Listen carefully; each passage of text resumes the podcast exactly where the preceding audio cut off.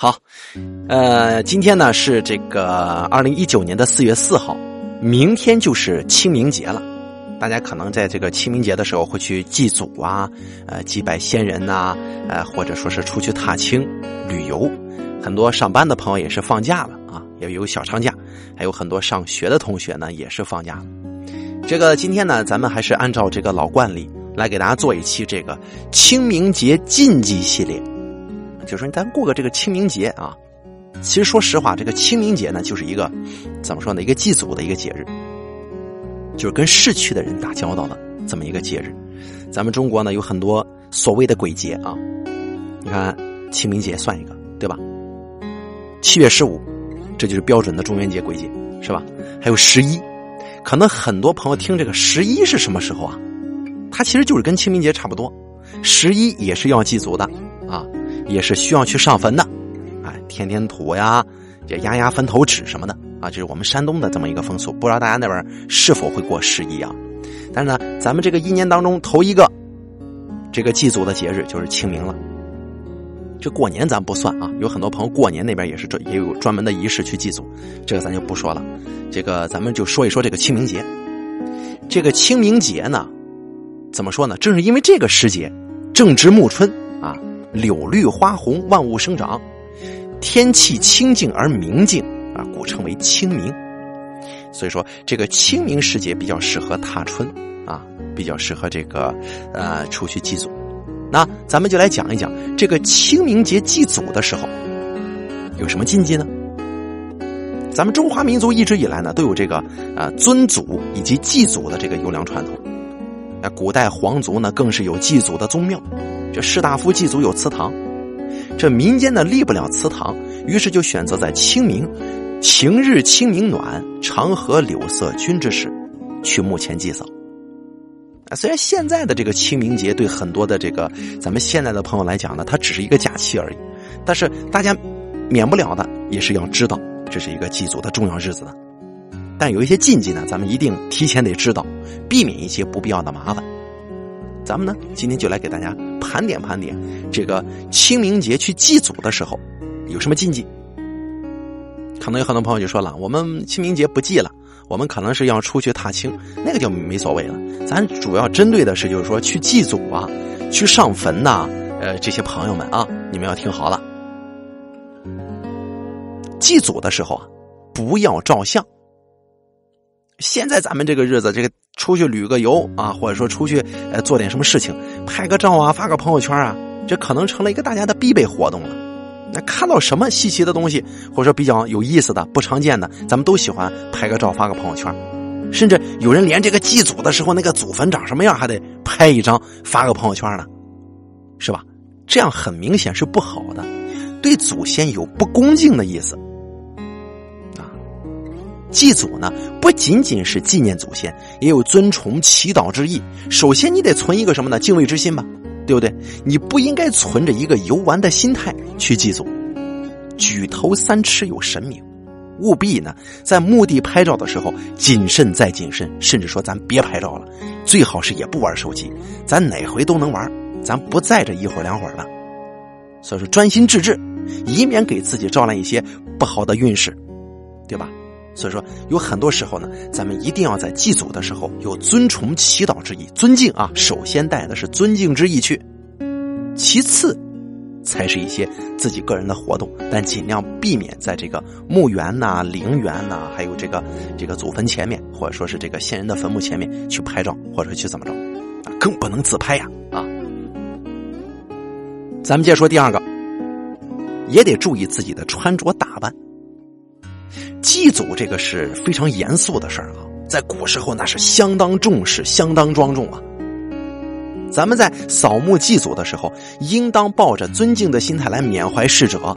这个时候一定不能穿那些颜色过于亮丽的衣服，那大红大紫的就算了，应当以素色为主。你比方说，有很多人就问了：“那大概我我穿个那种蓝的天蓝色的行不行？”这种的也是属于亮丽型的。啊，所以说最好是咱呢那天就祭祖，咱带一个尊崇的心去，咱别太过华丽啊，穿的素点白白的啊，或者说那单纯的纯色的就可以了，也不是说非得穿白跟黑，只有这两种，那倒不是。你比方说一些咖色的啊，一些一些什么颜色的这种比较素的，没那么出挑的那种颜色都可以啊。这是一种什么呢？也是一种尊敬的意思。还有一点啊，在扫墓的时候，切记啊，不能嬉笑怒骂、污言秽语啊。在祭祖的时候，不要做出一些嬉笑打闹的行为，尤其是小孩可能旁边大人就说了：“嗨，这孩子没人带，你跟着出来祭个祖。”这小孩不懂事，他玩玩闹闹的，怕什么呀？不行，这也是对祖先的一种不尊重，也是有很多父母不带孩子去祭祖的原因。有很多小孩确实不懂事儿，你比方说，在自己这个先祖的坟头上，可能都是亲属，这没什么事儿啊，都包容。但是你这孩子要是调皮，你一眼没看见，对吧？你跑到人家那坟头上拿点东西，或者说是哎和你你挖挖人家一捧土啥的，这都不好，犯大忌啊！所以一般这孩子太小，比较难以管教，或者说怎么着呢？尽量不要带孩子去祭祖、去扫墓。这点是大凯的个人意见啊，不过还是根据您的实际情况来看，这个呢，这个大概就不再多说了啊。反正这孩子这个举动什么的，一定要。小心谨慎，还有就是年龄再小的孩子，可能连路都不会走那种。我大凯呢是更不推荐他去参加这个祭祖活动或者仪式的啊，或者是去上坟都不都不推荐，因为这一点就有点可能是涉及封建迷信了啊。但是大概比较相信，我个人就认为那小孩有的时候是吧，年龄太小了，天灵盖还没闭合呢，是吧？魂魄说实话都不是很稳，受到惊吓之后就会产生发烧啊、呃感冒啊这种离魂症的这种症状，所以说最好是咱能避则避吧。可能有很多朋友觉得，哎，你说这个就扯淡了。不管咱扯不扯淡啊，反正信者咱就信，不信也无所谓，就看您了。还有一点呢，就是不能在坟前污言秽语、大声喧哗。要明白，逝者一定要需要两个字：安息。不是说你连话都不能讲，那倒不是，不能大声喧哗、污言秽语，说一些脏话，不可以的啊！这个很容易给自己招事。还有一点，也是比较重要的一点，哪一点呢？就是祭祀的这个贡品呢，没有结束之前是不能吃的。以前在大凯这边传了这么一个事儿，就是以前我们这个地方有一个小孩他家里有桌子，可能明白的朋友知道我啥意思，就家里供着神呢。就供着仙呢，但是呢，小孩这嘴馋呢，过去摸过这供桌上的这点心来，就直接填嘴里头去了，小孩就发烧了。到最后这烧香烧纸一问，才明白哦，这小孩这这贡品没撤，这小孩就往嘴里填了，这是不行的，容易引起一些什么呢？一些这个享受供奉的这些神的不愉快啊，会略施惩戒。要是这事摊大人身上，可能就没这么简单了，搞不好都得倒霉。祭祖的时候，咱们一定会带一些贡品什么的，咱摆一摆，也会带着去。但是要知道，这些贡品呢，在带去的路上，你不能说是，哎，咱还没没没上供呢，小孩来，你先吃个点心，这不可以。因为你在买这个贡品的时候，大概倒是知道啊，一些听我听这我们这边一个师傅说过，你在买贡品的时候。就说你的先祖还有逝去的这些人，他们就已经知道了啊，你们要来供奉了，他们那边已经准备好了。你说这些东西，他们是给他们买的，你还没有送到他们的桌子上，你这就先吃了，这就属于不礼貌，就犯忌讳。也不是说贡品不能吃啊，这个贡品在祭祀之后结束了，就彻底结束，收拾收拾桌子，准备回家的时候，这个就可以用了啊，可以吃了，并且呢，这小孩给小孩吃还有好处。尤其是给神供过的贡品，撤了桌子之后，都会当一些非常值得，就是说，呃，值得珍惜的一种一种什么呢？一种福报吧，让那小孩吃。有很多大街上呢摆的那些桌子上供奉完之后呢，供奉完禄神呐，这个宅神供奉完之后，那些食品都会给小孩子吃，吃吧，啊，这神吃过呢，你吃了有好处啊，对小孩好啊，长大了聪明呢，或者说是哎，以后就不见鬼啊之类的这种说法。啊这个是可以的，一定要在祭完走之后再食用这些祭祀的这个贡品，一定要明白啊！记住顺序，先祭，买来之后绝对不能碰，中途绝对不可以吃。供完之后，你想怎么吃就怎么吃。咱们再说一条啊，就是这个怀孕的孕妇呢，尽量是避开这个清明扫墓的活动。这点不用大凯说了，为什么呢？因为很多人都知道，你可能也听说过，这个怀孕的妇女很少有上这个墓上去扫墓的，不行啊啊！有很多人就说了，这个孕妇本身呢，怀的胎儿啊，有多舍得，有这种说法啊，并且这是个清明节，说白了吧，它它也算是半个鬼节，对不对？你这万一有点什么事儿，很可怕啊！当然了，这都是迷信说法啊，您别喷我，这只是一种迷信说法，我只是讲出来给大家听一听而已。当然，您信与不信，这是在个人。再加上这个孕妇在本身她就怀着孩子，来回奔波，清明节人多，有的时候也拥挤啊。有的时候这墓园那人多的那可热闹了，是吧？再磕着碰着的也不好。而且这个墓园呐，那些很多祖坟区、祖坟圈那个位置呢，也会有很多的这个气场啊，还有气象以及周边环境对孕妇是不利的，所以说孕妇呢就不建议这个去扫墓了啊！大家听听啊，孕妇是不建议去扫墓的。所以说呢，这很多的禁忌大家一定要记得遵守一下啊。这个其实没多大难度的啊，没多大难度，还有很多的禁忌，我呢继续给大家说一说。有很多人就问了：“大凯啊，你们那儿这个清明节扫墓的流程是什么？你能不能说一说？就说让我听听。”但是这个呢，我就不方便说了，因为每个地方的扫墓流程不一样，习俗也不一样。你比方说，现在现在我们这儿吧，有很多南方的朋友，可能那边祭祖的时候得点蜡烛，是吧？我们这不兴这个啊，我们这个呢，就先上坟头上去，去了之后呢，把那个香炉架出来。然后插三根香，有的时候是插三根，有的时候直接就插着一捆儿，啊，先用这个火纸把这个一捆香引燃，然后这个家里有儿子的，叫儿子举过头顶，啊，家里的老大，呃，在啊，就是那个，就是说我们来这个，就是说就叫那个逝去亲人的这个称谓，就我们来这个清明了，来看看你啊，你出来去享受供奉吧。就插上去，得举香。这第一个过程是举香，意思就是告诉逝去的亲人，就说我们来来祭到你了，哎，你可以出来享受供奉。这是第一点啊。第二点呢，就开始你放桌子上，要如果有供台的就摆供台上，没有供台的话呢，人家有比较在意的人呢，就自己带小桌子去。如果直接摆这个坟头前面的那片空地上也可以啊，都是可以的。然后呢，放摆好。我们这儿的习俗就是先把什么呢？把这个。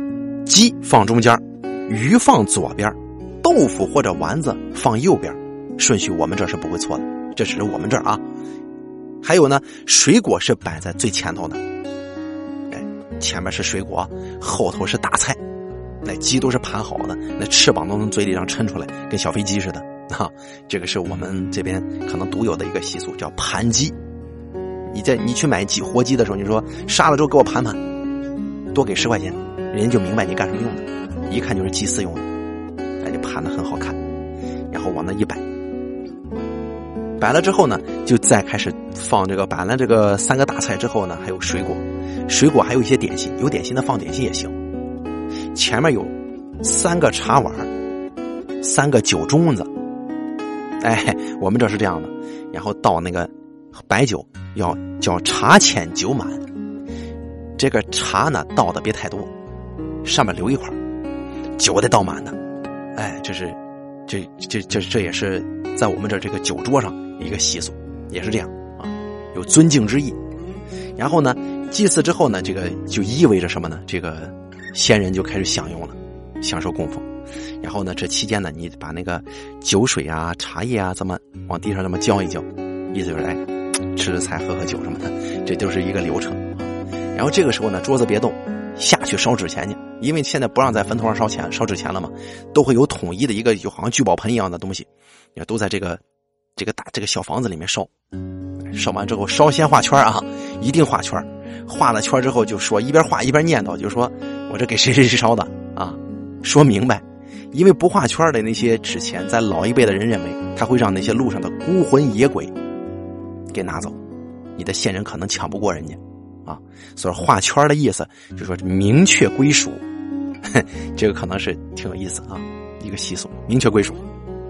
烧完纸钱之后再上去，上去之后再进行交奠，什么意思呢？就是把那个茶呀、呃酒啊，在这地方撒一撒。有愿意说话的就说一说啊，或者说交代交代工作呀，或者说感谢祖先保佑啊，咱家越来越好了啊之类之类的，或者保佑咱们家以后越来越顺呐。念叨完之后，再等一段时间，磕个头就可以撤了。总归我们这儿啊，大概的这个小县城呢，就是这么一个规矩。哎，所以说这个就这么回事啊。具体流程我们这是这样，你们那是怎么样呢？我就不知道了。反正这个烧蜡烛啊，点蜡烛我们这是没有的，不兴这个啊。咱们接着来说一说这个女性是否可以去参加清明节扫墓。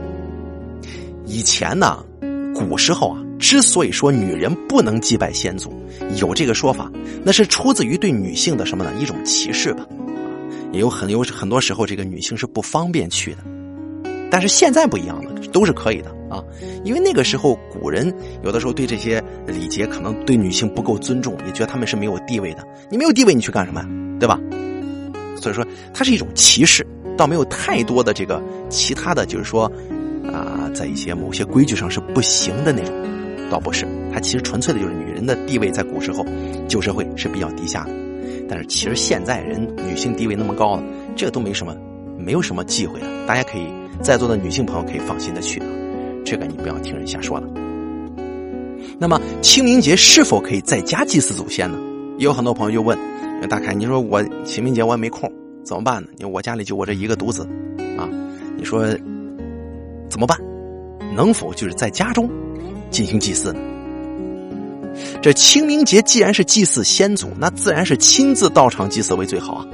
但考虑到很多这个在外务工确实他不方便的朋友们，路程比较远回不来啊，可以在所在地的河边或者十字路口，面朝自己先祖埋葬的方向拜三下，然后说一些祝赞的话，再烧点纸钱或者香烛啊，或者说是这个呃。再烧点纸钱呢，香蜡即可。有这种说法，但是大概不知道这个说法是否是正确的。你在做之前呢，如果你确实想呃这么做的话，最好是问问你们那边的习俗是否兴这个，是否可以啊？但这个呢是大概从网络上了解到的，有一些人就这么说，哎，说你实在不方便呢，可以朝这个呃祖先的这个方位啊，找个十字路口或者河边拜一拜，说一些这个公主的话，你我实在回不去了。你看这个祖先莫怪啊，但这个心是诚的，在在点香烧纸钱，有这种说法，但是否是呃你们那儿实行这个，咱就不知道了。那所以说呢，也有很多禁忌。你比方说清明时节不可以结婚呢，这个三月份的清明节啊，属于一个阴气挺重的一个月份呢。这个月份呢，在中国挺忌讳。还有这个七月半啊，就是这个鬼节，还有七月份啊。有人称之为鬼月，就是这个七月。有人很多说，哎，七月十五不就是鬼节吗？但其实整个七月都是鬼月啊。结婚乃人生大事，所以说有很多师傅建议呢，就说在结婚的时候避开这些十一啊、清明啊，还有七月份呐这样的月份啊，不可用喜事冲撞亡灵，这是不好的。有这个说法。但具体是否是有道理的，咱不知道。有这个说法，在我们这也，我问过人家，人家也说了有这说法。就是清明节都是祭祖去，你这结婚合适吗？听听确实也不大合适。可能也有很多人就问了，就说大凯，你说是呃，咱扫墓的时候啊，嗯，上这个坟头上，或者说上这个呃公墓园里头去，你说会不会把阴气带回家呀？大概只能说是有这个可能啊。你比方说，咱们祭拜结束之后，很多时候是放鞭炮的嘛。这放了鞭炮之后，也是可以驱散一些阴气的啊。这放鞭炮是可以辟邪、驱阴气。当然了，你也可以佩戴一些佛像啊、开光的佛像啊、符咒等物品、平安符什么的。你呢，回到家之后，在这个大门口，这个左脚踹地三下，蹬一蹬，哎，脚脚这样踹地三下，进屋即可，就是好像是抖一抖身上那些晦气，就好像抖灰尘似的啊。也是起到这么一个避讳的作用，啊，这都是人的一个美好的想法跟祈愿。还有就是呢，踏青的时候啊，有的时候大家一定要注意安全。下面咱们要说一说，就是这个安全方面的问题了。咱们说完这些禁忌啊，这踏青的时候人难免会比较多，大家一定要记得“安全”二字，常放心头啊。有很多时候借这个假期呢，大家出去玩，出去玩切记不要去一些危险的地方。这危险的地方呢，有很多时候在这个日子里边会变得更危险。大家可能会理解我话中的含义啊，理解我的意思。一定在外，你好好玩就行，按照规矩来，你别太出跳，注意安全。凡是清明也好，七月十五也罢，还是十一，大家一定要注意安全，不要去一些踏青的地方，太过偏僻，甚至说晚上我都在那儿住，啊，露营都不合适。所以说我建议大家清明的时候，大家就就近玩一玩就行了啊，祭祀一下，就近玩一玩，放松放松，轻松轻松，就 OK 了。不要去想一些去这个太过偏僻的地方啊，去野营啊，去去深山老林，不太好啊。好了，这个清明节的注意事项呢，咱们就说到这儿了。反正不管怎么说，有很多东西、很多话都是封建迷信了。大家信呢，咱就信；不信呢，一笑置之啊，就当一个什么呢？就当一个这个故事听吧，好吗？那好，咱们呢就话不多说了。呃，这个祝大家一切平安顺利。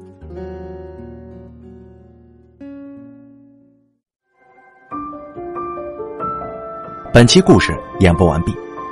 想要了解大凯更多的精彩内容，敬请关注微信公众账号“大凯说”。感谢您的收听。